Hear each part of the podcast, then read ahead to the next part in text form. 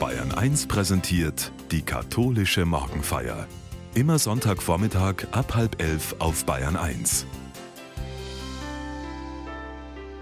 Wir Menschen geraten immer wieder in ein Wechselbad der Gefühle, ein Kontrastprogramm. Zwischen himmelhoch jauchzend und zu Tode betrübt. Erst oben auf, alles richtig gemacht, dafür sogar belobigt und dann, einige Momente später, der Absturz gnadenlos abgestraft werden. Das Erleben von Himmel und Hölle liegt manchmal ganz nah zusammen. Und dann versteht man die Welt nicht mehr. Geradezu dramatisch erzählt uns davon der Evangelist Matthäus am heutigen Sonntag. Ein Kontrastprogramm, wo der Wille Gottes und die Vorstellung des Menschen aufeinanderprallen. Simon Petrus durchlebt so ein Wechselbad der Gefühle. Vom Felsenmann und Vorzeigeapostel wird er zum Verführer, zum Satan degradiert. Dazwischen liegen nur einige Verse. Und Petrus versteht die Welt nicht mehr. In jener Zeit begann Jesus seinen Jüngern zu erklären, er müsse nach Jerusalem gehen und von den Ältesten und Hohepriestern und Schriftgelehrten vieles erleiden. Er müsse getötet und am dritten Tage auferweckt werden. Da nahm ihn Petrus beiseite und begann ihn zurechtzuweisen und sagte: Das soll Gott verhüten, Herr, das darf nicht mit dir geschehen. Jesus aber wandte sich um und sagte zu Petrus: Tritt hinter mich, du Satan, ein Ärgernis bist du mir, denn du hast nicht das im Sinn, was Gott will, sondern was die Menschen wollen. Jesus stimmt die Jünger auf sein bevorstehendes Schicksal ein: Leiden, Tod und Auferstehung. Diese Ankündigung folgt unmittelbar auf das Christusbekenntnis des Petrus. Lassen Sie mich darauf noch einmal zurückblenden. Für wen haltet ihr mich? fragt Jesus die Jüngerrunde. Du bist der Christus, der Sohn des lebendigen Gottes, antwortet Petrus mustergültig. Seine Erfahrung und sein Gespür sagen ihm, mit diesem Mann beginnt etwas Neues, Hoffnungsvolles. Was sie alle lange ersehnt haben, das ist endlich da eine befreiende Botschaft und hoffentlich auch eine befreiende Zukunft, greifbar in der Person dieses Jesus von Nazareth. Der Herr scheint mit diesem Bekenntnis zufrieden zu sein, alles dogmatisch korrekt. Er lobt, adelt den Simon. Selig bist du, Simon Bajona, und dann der Ritterschlag. Du bist Petrus der Fels. Du bist grundfeste Fundament für die zukünftige Gemeinde. Stärkung für die Schwestern und die Brüder. Wie sich Petrus zu Jesus bekennt, so bekennt sich Jesus zu Simon. Er macht ihn zum Felsenmann. Eine Bestimmung aus freier Wahl. Ein Name wie in Stein gemeißelt. Da wollten sie in ihrer Glückseligkeit wohl nicht weiterhören, die Jünger. Als Jesus ihnen im gleichen Atemzug verbietet, ihn als Messias zu verkündigen. Früh genug will er im innersten Zirkel falschen Vorstellungen und Missverständnissen wehren. Bildern vom Sieger, Befreier, Helden, was Menschen so an Erwartungen und Sehnsüchten eben im Kopf haben. Der Traum von einem Gott, der alle Schwierigkeiten und Nöte beseitigt, der den Himmel auf Erden schon jetzt bereitet. Und deshalb legt Jesus nach, deutet den Jüngern sein Messiasprofil und stört empfindlich ihre verträumte Gedankenwelt. Wie eine Schocknachricht muss das bei ihnen geklungen haben. Die Messias-Hoffnung zerplatzt wie eine Seifenblase. Seine Passion in Kurzform bringt es auf den Punkt. Überraschend kommt das nicht. Die Jünger hätten früh genug erahnen können, zu was Jesus gekommen war, wenn sie ihm nur genau zugehört hätten. Petrus meint wohl, das Recht und die Pflicht zu haben, gegen das Störfeuer Jesu vorzugehen und ihn zurechtweisen zu müssen. Er hat andere Pläne. Alles in ihm wehrt sich gegen die Vorstellung Jesu von Leid und Tod. Dieses Schicksal will er verhindern. Eine zutiefst menschliche Sehnsucht, einen Messias an der Seite zu haben, der ein Stück Himmel auf Erden realisieren kann. Und dann soll ihm und seinen Freunden das entrissen werden?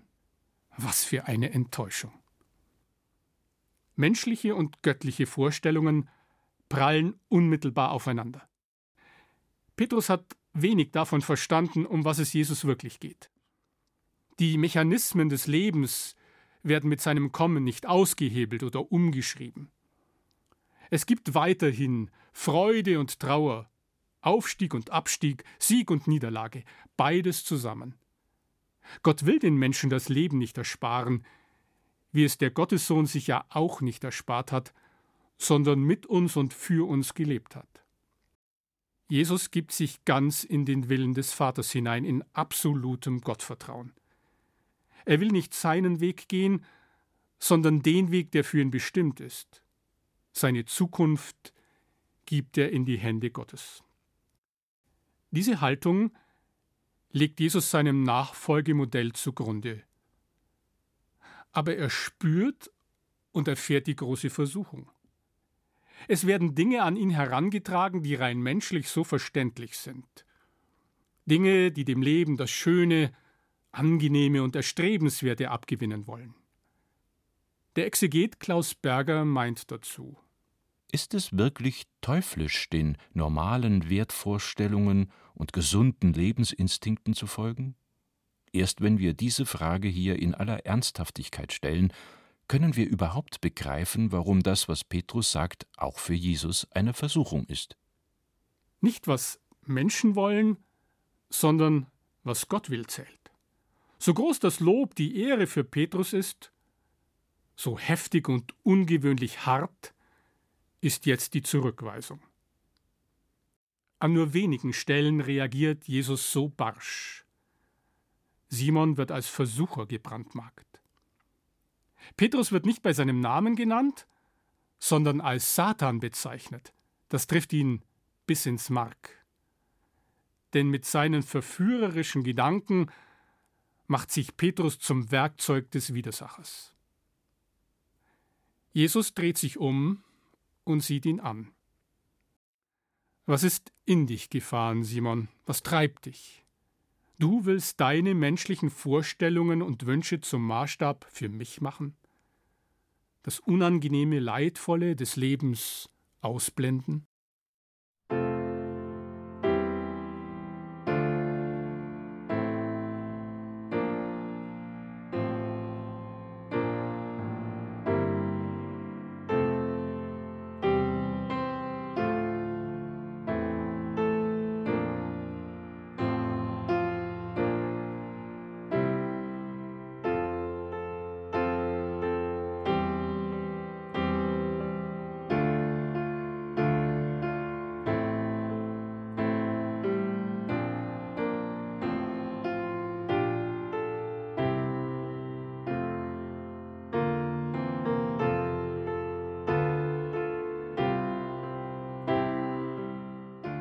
Darauf sagte Jesus zu seinen Jüngern, Wenn einer hinter mir hergehen will, verleugne er sich selbst, nehme sein Kreuz auf sich und folge mir nach. Denn wer sein Leben retten will, wird es verlieren, wer aber sein Leben um meinetwillen verliert, wird es finden. Was nützt es einem Menschen, wenn er die ganze Welt gewinnt, dabei aber sein Leben einbüßt? Um welchen Preis kann ein Mensch sein Leben zurückkaufen? Der Menschensohn wird mit seinen Engeln in der Herrlichkeit seines Vaters kommen, und dann wird er jedem nach seinen Taten vergelten. Eine Kontrastgeschichte hat der Benediktiner Anselm Grün diese Perikope einmal genannt. Jesus weist Petrus im wahrsten Sinne des Wortes die Richtung.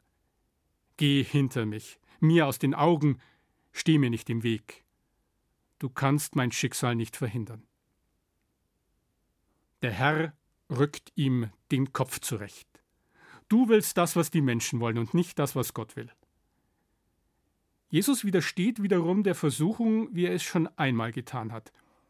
Die teuflische Versuchung in der Wüste, am Beginn des Matthäusevangeliums erzählt, waren Macht, Reichtum und die Vorzüge dieser Welt. Doch weil Jesu Weg auf den Willen Gottes ausgerichtet ist, weist er auch jetzt dieses Ansinnen des Petrus zurück. Keiner soll Macht über ihn bekommen, nur der himmlische Vater. Die Versuchung, den einfachen, leichten Weg zu gehen, ist keine Option für Jesus. Bleibt also bei diesem Kontrast kein Platz für die Sehnsucht des Menschen, wenn allzu irdische und göttliche Vorstellungen aufeinandertreffen? Wenn Petrus für den Typus eines glaubenden Menschen steht, dann ist es nicht unredlich, so zu träumen. Aber ich kann und darf Gott für meine Träume und Sehnsüchte nicht vereinnahmen, sonst werde ich ihn zum Ärgernis. Petrus wird dies unmissverständlich klargemacht. Bei aller Wertschätzung und Würdigung seiner Aufgabe und Stellung als Felsenmann, wer sich selbst zum Herrn und Meister aufschwingt, der steht Gott im Weg. Jesus wird in seiner Erwiderung sehr grundsätzlich. Alles beginnt mit einer bewussten Entscheidung. Nicht die Umsetzung eigener Wünsche und Vorstellungen steht im Vordergrund. Wer nachfolgt, muss sich hinter ihm einspuren, sich über die Folgen klar sein in aller Konsequenz. Zwei Bedingungen sind daran geknüpft. Sich selbst verleugnen und sein Kreuz auf sich nehmen. Sich selbst verleugnen, was heißt das? Ich formuliere es einmal ganz persönlich. Ich muss zunächst bei mir selbst ansetzen, Motive und Beweggründe erforschen. Was steht für mich im Vordergrund? Es geht nicht um die Negierung des eigenen Ichs, nicht um vollkommene Selbstaufgabe, sondern es geht darum, Prioritäten zu setzen, meine persönlichen Befindlichkeiten zurücknehmen zu können, Abstand zu gewinnen. Es geht um Klarheit und Ehrlichkeit. Kann und will ich das Leben nicht nur nach den Maßstäben dieser Welt ausleben? Um jeden Preis, ganz nach meinen Wünschen. Bloß nichts auslassen, nichts versäumen, immer auf meine Kosten kommen. Die Exegeten Klaus Berger und Christine Nord haben unsere heutige Evangelienstelle so übersetzt. Denn wer sich selbst als Ziel hat, wird sich verfehlen. Wer sich aber aufgibt für mich, der wird sich selbst finden. Was nützt es, wenn einem die ganze Welt zu Füßen liegt, man aber mit seinem Herzen dafür büßen muss? Was hat der Mensch Kostbareres als sein Herz? Das würde also heißen, so leben, dass mir nicht immer überall die Welt zu Füßen liegen muss, weil ein Leben für und mit Gott Abstand braucht. Anselm Grün ergänzt dazu. Vor allem das Wort Selbstverleugnung ist oft genug missverständlich ausgelegt worden als Selbstverneinung, Selbstverbiegung und Selbstentwertung. Doch das ist nicht damit gemeint. Das griechische Wort Apanaistai heißt Nein sagen, sich weigern. Wer Jesus nachfolgt, muss Nein sagen zu egozentrischen Tendenzen seiner Seele, die auch das Göttliche noch vereinnahmen möchte. Wir dürfen Gott nicht für uns vereinnahmen und ihn dazu missbrauchen, immer gut drauf zu sein, immer glücklich zu sein. Wer Gott erfahren will, braucht Abstand zu seinem Ego. Das Leben vor dem Angesicht Gottes wird damit neu buchstabiert. Es braucht einen ständigen Umformungsprozess auf das Ziel hin. Dazu gehört die Ehrlichkeit zu sich selbst, die Demut und die Bereitschaft, sich zu verändern und zu hinterfragen, sich von eigenen Vorstellungen loszulösen. Mit diesem Umformungsprozess verknüpft Jesus das Bild vom Kreuztragen. Das Kreuz steht für das Unangenehme, Unausweichliche. Es ist die Lebenslast, die ich auf mich nehmen und schultern soll. Schwierigkeiten und Hindernisse, denen ich nicht ausweichen kann oder sie abschütteln soll, sondern deren Mühe ich aushalten muss. Kreuztragen bedeutet auch den Versuchungen zu widerstehen, lieber die kleineren und leichteren Beschwernisse auszuwählen. Kreuzesnachfolge heißt, das Schicksal des Herrn zu teilen, das Kreuz zu tragen, wie er es getragen hat, und dabei meine Last dem Herrn anzuvertrauen, wo sie mich gänzlich niederdrückt. Nachfolge ist die Identifizierung mit dem Weg und dem Schicksal Jesu. Den Willen Gottes höher anzusetzen als den eigenen. Seiner Stimme mehr Gehör zu geben als den eigenen Wünschen. Die Herausforderungen anzunehmen in aller Konsequenz Jesus im Blick zu behalten, hinter ihm her. Im Bild vom Kreuz wird der Weg des Gottessohnes beschrieben, der das Menschenlos getragen hat. Er ist ihnen vorausgegangen, damit der Weg für den Menschen eine Zukunft hat. Zukunft hat er nur, wenn er seine Zukunft ganz in die Hand Gottes legt. Diese Jüngerschaft hat ihren Preis. Darüber hat Jesus immer gesprochen. Siehe, ich sende euch wie Schafe mitten unter die Wölfe. Und wer nicht sein Kreuz auf sich nimmt und mir nachfolgt, ist meiner nicht wert. Wer das Leben findet, wird es verlieren. Wer aber das Leben um meinetwillen verliert, wird es finden.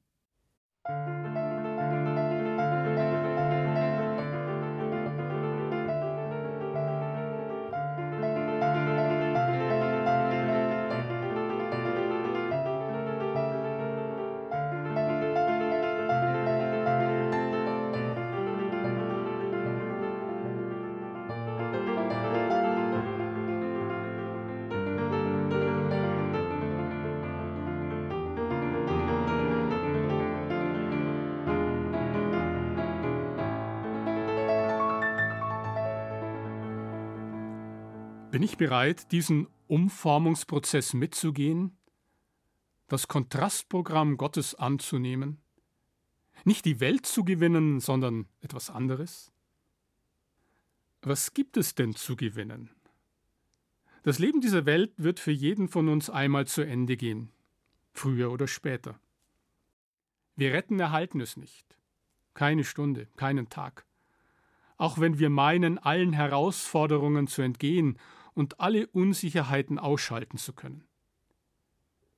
Wir können nur mit Jesus und im Blick auf ihn dazulernen. Im Verlieren um seinetwillen. In der Preisgabe der Lebenssicherung und der Lebensversicherungen dieses Lebens etwas finden, was eine neue Perspektive gibt. Das Leben erhält schon im Jetzt eine neue Sichtweise. Das ist das Angebot Jesu. Billig ist das nicht zu haben.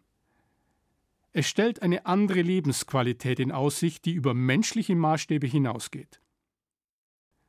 Es setzt bei der Frage an, warum alles auf dieses Leben setzen, das einmal vergeht und uns genommen wird, wenn es doch um das Mehr geht, das man an Leben gewinnen kann.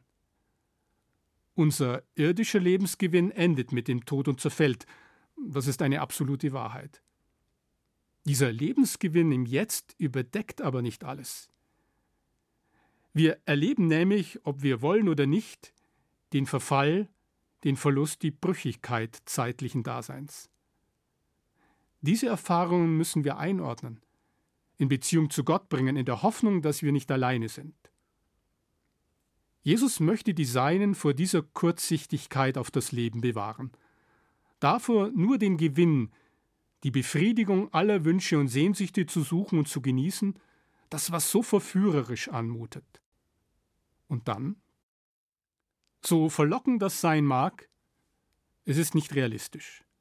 Eine selbstgemachte Zukunft zerbricht, schneller Lebensgewinn verfliegt.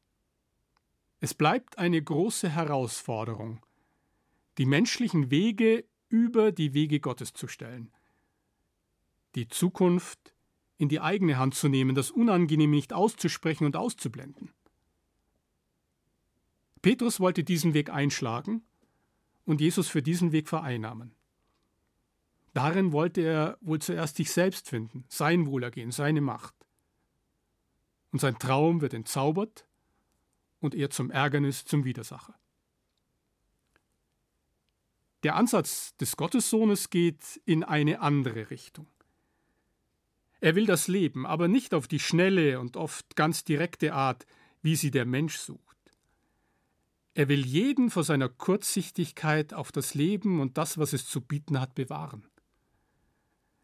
Es geht nicht um kurzfristig zu erreichende Ziele, sondern den nachhaltigen Weg Gottes zu suchen. Klaus Berger sagt dazu Gottes Gebot aber heißt nicht raffen, sondern schenken und warten. Wer wie Gott handelt und Gott ähnlich handelt, der kommt zum Wegschenken zum Ziel durch sich verschenken an die anderen, durch Aushalten und Ertragen. Es geht dabei um das Bleibende, nicht das kurzfristig zu Erreichende. Und Klaus Berger fährt fort Alles, was kurzfristig erstrebt wird, bleibt auch nur kurzfristig bestehen. Alles, was ich an mich raffe, zerfällt rasch in den gierigen Armen. Die Sünde besteht immer darin, dass wir keine Zeit haben. Alle Sünde ist kurzatmiges Raffen. Das Herz kann nicht mitwachsen, es wird buchstäblich überfahren.